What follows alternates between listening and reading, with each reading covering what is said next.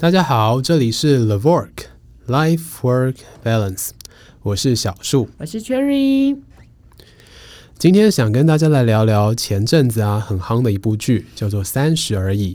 那我在看这部剧的时候啊，可能因为自己职业的关系，所以刚看不久，立刻就觉得，哎，好像有跟我的职业有点相关。你就是职业病又上升的概念。对，没错。所以其实想跟大家聊聊的是王曼妮这个角色。那不知道大家有没有看过这个剧？我先来问问看 Cherry 好了，Cherry 啊，你有看过这部剧吗？嗯，怎么样也要跟风一下，就是知道到底在红个什么东东。OK，你看这部剧的时候啊，王曼妮算是一开始就出来的一个角色，对，你对她有什么样的印象吗？呃，我觉得她其实就是一个蛮标准，就是在上海生活的女生，就是对于那个，因为上海其实它本身就是一个比较快速在。就是包括呃，可能生活啊，或者是那个步调，其实都是比较紧凑的，所以你会看到他就是从头到尾就是很紧绷着自己，嗯、对，然后不管是工作上或者是他的生活，就是好像所有事情都必须要每天都照着所谓的 schedule，就是从头走到尾，然后他也会非常的要求自己，就是每件事情都做到。尽善尽美，对对对，他其实就是一个完美主义者。对，那时候我在看这部剧刚开始的时候啊，我最印象深刻的地方是，他因为对自己的要求非常非常的高，所以以他这样一个柜姐的角色，或者说他是叫做奢侈品的呃奢侈品的 sales，对这样一个角色啊，其实他每天早上喝水的量是很少的，而且啊，在服务顾客的过程当中啊，就算他自己想上厕所了，他也得憋着。那这种情况久了以后啊，就发现哇，终于有一次他罹患了。肾炎哦，这种情形对我们来说是非常非常熟悉的情况，所以我那时候印象就很深刻。就是有点想到，就是我们以前在医院工作的时候，对对，对，就是因为其实包括护理人员，包括医师，我觉得其实很多时候我们会为了把我们手边的事情做完，或者是可能照顾我们的病患的当时，其实不是你想要满足你自己所有的生理需求都是可以的。所以其实像之前有网络上就是有传过一段啊，就是说什么呃护理人员特别喜欢喝真奶，我不知道小时候。我们看过这个，有有有，实际实情况也是这样子啦。在我的印象中，确实也是常常都会大家一起订饮料来喝。但是我们喝真奶的原因不是因为我们喜欢喝真奶，因为它快嘛。对，你知道，其实我们看完那个，别人会觉得很好笑，但是其实我们是觉得很心酸。那种心酸，我觉得是假设刚好有听到的朋友也是护理背景或者是医护背景的，我觉得应该很能体会我们那种感觉，感同身受。对，因为。你自己也是一个人，你也必须要有所谓的生理需求，但是你觉得你有更重要的事情，比如说你的病患现在就是需要你，对所以你会觉得说，哎，那我一定是尽快的先满足他们为主，对对。对，然后这就会让我觉得说，哎，其实。在很多职业上面，其实都会有这样子的问题。对啊，不只是像这种柜姐的案例啊，还包括很多事业单位里面有一些地方是必须要穿防护衣的。那穿防护衣的时候，其实他要上厕所是非常不方便的一件事情，所以也会养成憋尿或者是不喝水的习惯。那甚至有一些地方啊，他虽然是可以去上厕所的，但是因为对自己的工作要求实在是太高了，为了达成啊百分百的完美，所以他也会强迫自己不要去上厕所。那常常最后就会导致身体受伤了。对，我我我做过一件无聊的事情，我不知道小树有没有做过。你有试过，就是你自己穿一次防护衣穿到脱要花多少时间吗？我穿到脱掉，快的话大概要花五分钟左右，差不多。嗯，对，因为很多地方他们其实甚至是就是根本不会有那所谓，应该说他们休息时间可能就是五分钟。没错，你的穿脱嗯、呃、快一点吧，他们可能可以很快，可能就是三分钟就可以完成。那他可能只剩下剩下的几分钟可以出去上厕所，甚至打开他的手机，甚至只是喝口水。所以其实我觉得这些是对于像。这样子的工作性质的人来说，其实真的都是一些身体上的伤害。没错啊，嗯，所以我们常常在做我们的工作的时候，就是希望能够透过医师跟护理师的角色来预防这些伤害的产生。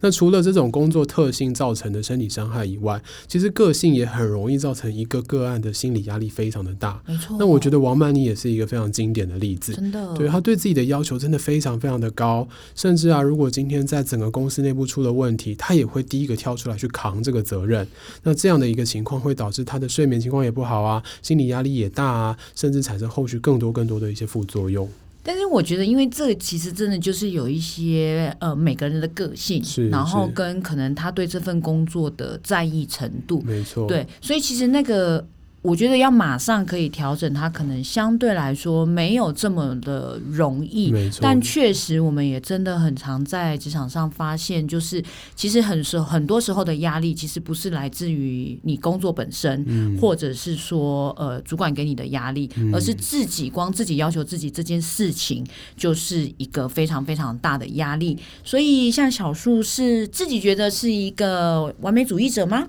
我觉得我以前。比较完美主义一点，可能那时候事情还没有那么多，所以很多时候事情可以靠着自己做，把它做得很好，做得很完善。但是后来发现事情越来越多的时候，完美这个词没有做完的一天，完美这个词真的越有越来越难达到的趋势。那你觉得怎么让你自己接受原来可以不完美也没这么惨？嗯，这是个好问题。我觉得第一个是我需要伙伴的支持，嗯、就是当我今天身边的伙伴一直在告诉我说：“哎、欸，其实你已经做得很不错了，或者你已经这样子就可以了。”那我就有开始自我说服，所以好像可以这样子就让它过去。但有时候我反而会变成另外一种模式，就是好，我知道我有这些很好的伙伴了，那我就开始把工作分担给这些伙伴来完成。所以你会去荼毒别人？对，我在少量的工作这个范围里面，我还是可以维持自己的那个标准。这样。子也可以让自己比较轻松一些。但是这样子有没有考虑到那个可能下放压，就是把工作分给别人的，别人的负担有没有增加？对对，这个当然对我身边的同事来讲，一定会有一些影响的。不过我自己会告诉自己说，当我今天要把责任分担出去的时候，绝对不能用原本对我自己的要求来要求我的伙伴，因为毕竟他们是帮我分担工作的人。所以透过这样的一个心理的认知转换，我觉得其实还是有一些帮助的。嗯，我觉得，因为其实在这个部分，有时候心态上的调整确实是很重要。因为说实在，一件事情，我觉得它还是本来那件事情。但是，如果我们对他的要求是一百分，跟对他的要求是所谓及格的可能八十分，其实虽然有二十分的差距，但是或许在你的生活的影响上面，其实我觉得应该就会有一些些不一样。是，对。其实我前阵子才遇到一个个案啊，一个朋友跟我说，他。因为对自己的要求实在是太高了，所以公司如果有事情的话，他都会直接去做第一线的处理。那这个情况久而久之，呃，变成他连在家里啊，手机只要一震动，或者是一有一个新的画面出来，他心心情啊就会受到一些影响，会变得比较紧张，甚至心跳速度都会变得很快。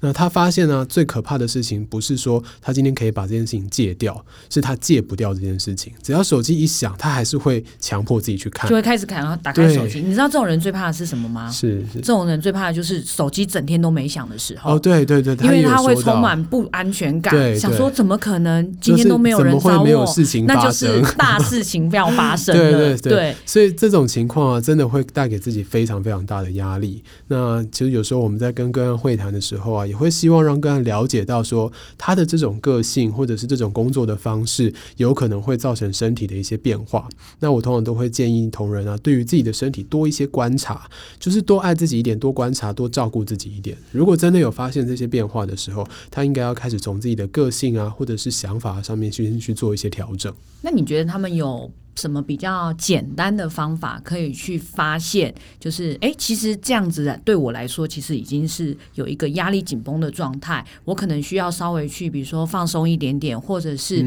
不要这么在乎这件事情一点点呢？嗯，没错。其实我觉得最常看到的一个初级表现就是睡不好。就是如果你今天躺在床上准备要睡觉的时候，结果满脑子都还是工作的事情，躺在床上翻来覆去就是睡不着，那这个时候就是最常看到的一个典型症状了。如果你早上起床的时候会觉得很想赖床，但是又会强迫自己赶快起来去上班，因为你还是想着要去解决很多的问题，那这个情况也会越来越严重。哦、这个形容好有画面哦，但是有人起床是很开心，啊、然后觉得说耶，我等下要去上班的吗？呃、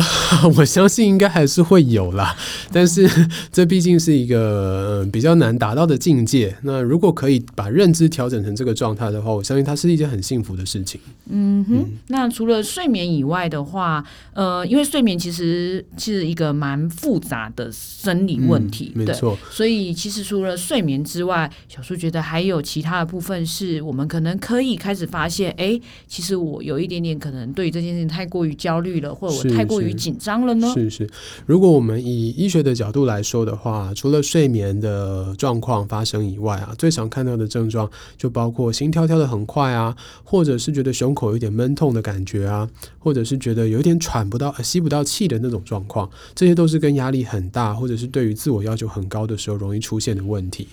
对于肠胃道来说，其实也有诶。如果像是我们比较紧张的时候啊，其实肠胃道它常常就是罢工不动了。所以罢工不动的情况底下，就会出现肠胃道的一些问题啦，像是便秘啊，最常见的胀气啊等等的情况，这也都是蛮常见的症状。这种就是开会前的时候，你可能会疯狂的发现，你不是想上厕所，就是忽然觉得我就是就是想要蹲在厕所里面都不要出来，对，对，没错，对，或者是觉得奇怪，那个门明明就在我旁边，但是为什么我怎样都走不进去？没错，对，对啊，所以这就是我觉得在王曼妮身上看到的一个情况。嗯，那之后呢？我觉得王曼妮她呃，因为一些问题离开了她的工作岗位，那回到自己的家乡以后，我还发现一件事情，就是这个社会啊，或者是她的家庭啊，对于两性的一个评估，其实还是有很大的差距的。因为他的老家其实是一个比较乡下的地方。哦，对对对，对没错。所以像他回到家乡以后啊，他的爸爸妈妈立刻帮他安排相亲，其实也没有要再问他说：“哎，你还有没有什么梦想啊？你有没有想要再规划你的未来啊？或者是你有没有想要去做什么事情啊？”而是主动的就帮黄曼妮安排好了后续的一切情况。你知道为什么吗？因为他三十岁了。啊，三十岁这个东西，谁说一定要三十岁就一定要完成这些事情？就是，其实，在社会的规范里面，还是很多人会，呃，给予女生很多所谓的一些，诶，形象上的，就是比如说三十岁就应该是个可能有对象，甚至是结婚，有一个稳定工作，甚至是最好就是可能，呃，有一些人就是觉得，诶，那还真的是得待在家里当所谓的贤妻良母。嗯，我觉得确实是啦，就是就我们身边的一些经验观察起来，确实是这个样子。但仔细去思考，三十而已，或者是古以前那种《论语》说的“三十而立”，这个东西到现在社会是不是还适用？我觉得这是一个蛮需要思考的地方。嗯，我觉得现在的社会应该是说，以我也是一个女生的角色来说，嗯、我会觉得其实女孩子的能力其实真的不比男生差。没错。对，那为什么在呃角色的规范上面，我们要被多限制非常多？其实是。对现在来讲，其实两性都可以做的事情，嗯、包括顾小孩这件事情，就一定是女孩子的责任；做家事这件事情，就一定是女孩子的责任吗？嗯、我觉得其实是应该要是去重新思考，因为其实，在现在的环境里面，没错，我觉得大家已经越来越可以接受。女生工作这件事情，对对对，甚至是现在职业妇女已经变成常态。现在要找家庭主妇反而比较难吧？嗯，没错、啊。对，所以大家可能可以接受，就是有工作这件事情，但是好像也很少人会去想，那其实职业妇女的压力到底有多少？对啊，对其实职业妇女啊，呃，因为社会文化的关系，很多职业妇女其实回到家以后，还是会被期待要去做很多的家庭的工作。没错。那过去在日剧上面最常看到的就是《月薪娇妻》那一部日剧啦。嗯，其实，在家里做工作，它其实也是一种劳动，也应该要知心的。所以，对于两性这件事情来说，我觉得工作的分配越来越重要，不应该去嗯禁锢一个角色，他本来因为性别而就需要做到的事情。对，因为。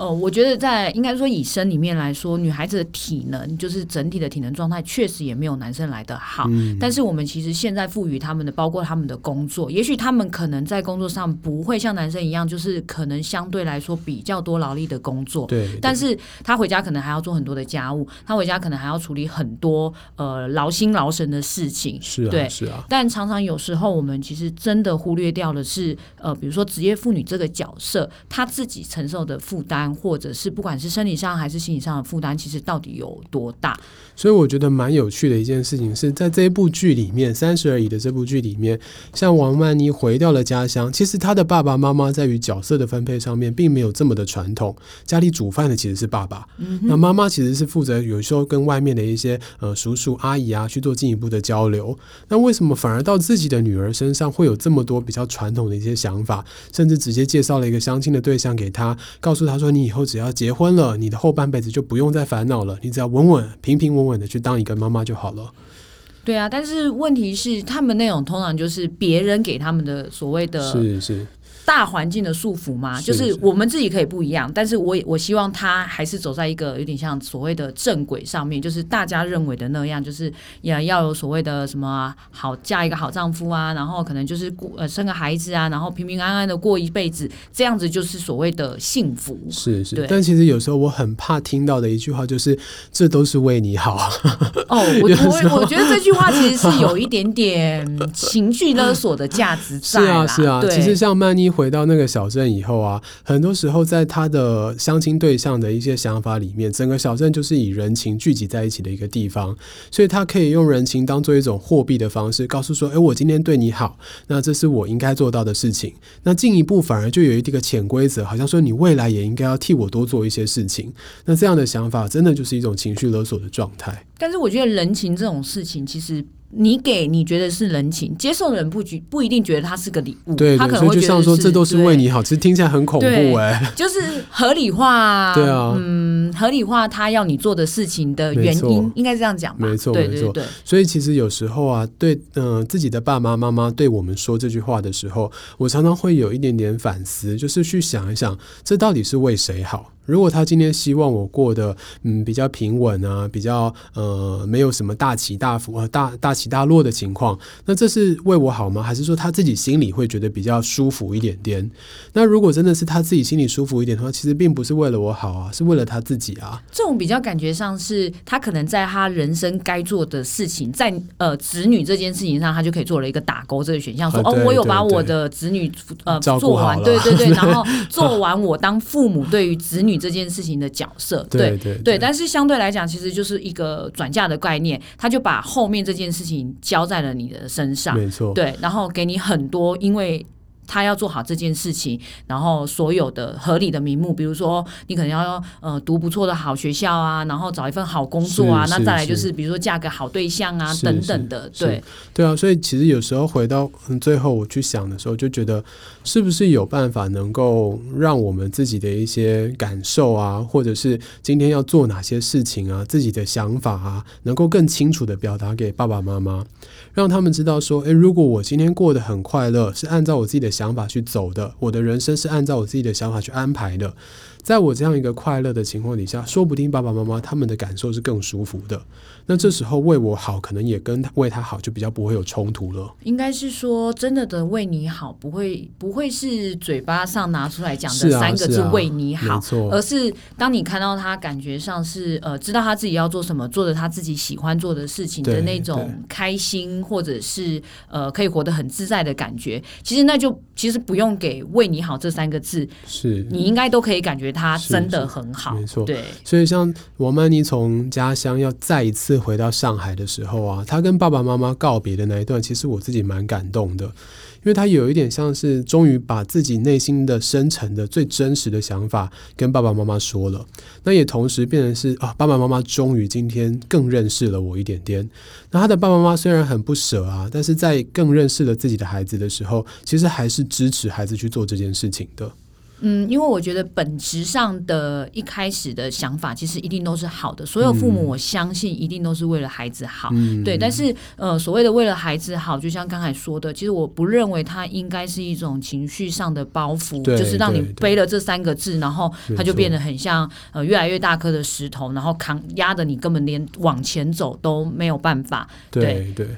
对啊，所以后来曼妮啊，因为这件事情啊，她重新回到上海以后，她其实是认清了自己的想法，然后她对于这样的一个三十岁的状态也重新做了一次诠释。那回过头来，我们回到这个剧的剧名啊，他讲三十而已。其实我真的不认为认识自己或者是去思考未来这件事情，一定是落在三十岁这个分水岭，他其实可以更早一点开始的。对，因为我觉得三十应该是一个，就是我们呃老祖宗传下的文化，大家就觉得，哎，可能这个年纪你成熟了。嗯。但是我觉得在这个成熟之前，其实你应该可以开始有一些尝试，或者是说，至少我们要有去个探索吧。嗯。才因为三十也不是我三十岁我就忽然忽然懂了，哦，原来世界就是这样，原来我就应该做这些事情，原来这样子就是好。他没有经过一个探索的过程，其实我觉得也没有办法到三十那个分水岭。嗯。对，没错。那那我觉得在那个探索的过程中，也许他不是这么的顺利，因为也应该也不是有这么多人是一开始就知道自己要做什么，对或者是说，哎，我喜欢做跟我适不适合做，其实也是另外的一件事情。其实大家几乎都是一路跌跌撞撞过来的啦。嗯、啊呃，就算小时候我们大部分都会有一些父母的期待啊，家人的期待啊，那按照他们的方式去过生活，其实很快很快就会意识到说，哎，这灯这些东西可能不是我自己真的想要的。那当我们有这个想法出现的时候啊，其实如果真的可以开始仔细的去思索一下，我喜欢的，我想要的是什么，那我未来要怎么走，可以比较符合我自己的期待，我可以过得比较开心，比较快乐。那这时候我觉得，其实生活会变得更容易一点点。对，因为我觉得一件事情，当你知道你为什么而做，跟你觉得你的目标跟你想要达到的境界是什么时候，这件事情就算它是一样的一件事情，其实我觉得做起来的感受其实就很不一样。嗯嗯，没错没错，嗯，对啊。所以《三十而已》这部剧里面呢、啊，其实除了曼妮以外，还有另外两个很重要的角色了。那今天可能时间的关系，我想说另外角个，另外两个角色，我们可能以后再跟大家来聊一聊，你觉得呢？好哦，好，那我们今天。就到这里喽，拜拜，拜拜。